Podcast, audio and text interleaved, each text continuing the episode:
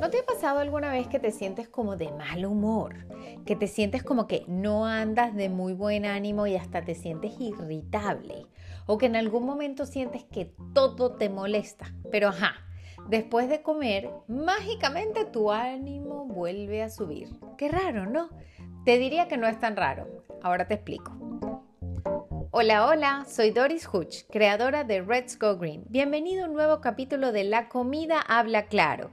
Hoy quiero que hablemos sobre la comida y tu estado de ánimo. Hay varias razones por las que esto pasa y hoy quiero contarte sobre algunas de las que me parecen más interesantes comentar. Y ojo, puede que me ponga medio técnica, pero te aseguro que es súper interesante. Ok, es fácil entender que nuestra fuente principal de combustible para nuestro cerebro y el cuerpo en general es la glucosa o el azúcar, que nuestro cuerpo fabrica a partir de los alimentos que uno ingiere. Y en cuanto al consumo de combustible, el cerebro es un órgano muy exigente porque utiliza mucha más de esa energía que ingerimos solo él. Entonces, cuando tenemos horas sin comer, es normal que las hormonas de nuestro cerebro que afectan nuestro estado de ánimo o nuestro humor se alteran y terminamos estando muy irritables, que ni siquiera podamos tener a alguien al lado o que nos respire cerca, porque bueno, Ajá, yo sé que es una exageración, pero es que hay veces que uno siente que quiere matar a todo el mundo. Ah, pero te estarás preguntando, ajá, entonces, ¿por qué se siente hambre por la noche, por la tarde o a media mañana, pero no a primera hora del día cuando se han pasado toda la noche sin comer? Bueno, déjame decirte que la fuerza de voluntad y el autocontrol tienden a decaer a medida que uno avanza en el día, lo que hace que sea más difícil mantener un buen estado de ánimo. Y si te pones a ver, todo esto tiene sentido si es que se considera la necesidad de comida en términos evolutivos. O sea, si eres un animal y tienes hambre, necesitas comida para sobrevivir, ¿o no? Así que es natural que te sientas ansioso, irritable y preocupado hasta que estés satisfecho. Al final los humanos podemos ser incluso más primitivos en muchos aspectos que lo que pensamos. Es más, este cruce de estrés y hambre puede ir en ambas direcciones.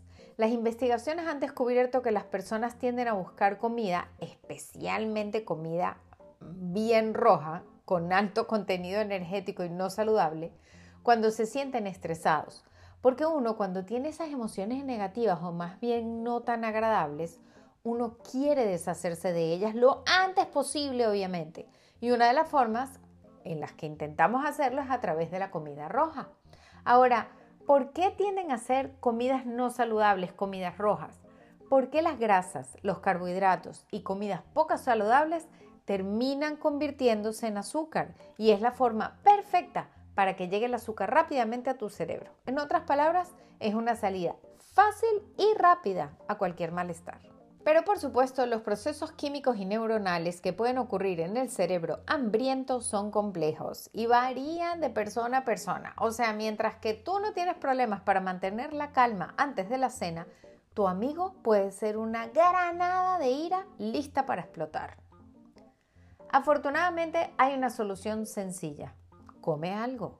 Si sabes que tu estado de ánimo tiende a decaer demasiado antes de la cena o cuando llevas mucho tiempo sin comer, come algo, cómete un snack preventivo, algo que te dé esos carbohidratos y esas proteínas o inclusive las grasas que te puedan ayudar a mantener tu típica disposición alegre hasta que venga tu propia comida. Y así los que están contigo no tendrán que pagar el mal humor del hambre. Gracias por acompañarme en el capítulo de hoy. La comida habla claro. No dudes en comunicarte conmigo a través de Instagram o cualquiera de mis redes para conseguir esa ayuda y seguimiento a tu proceso hacia una vida más saludable. Nos encontramos mañana para el siguiente. Bye.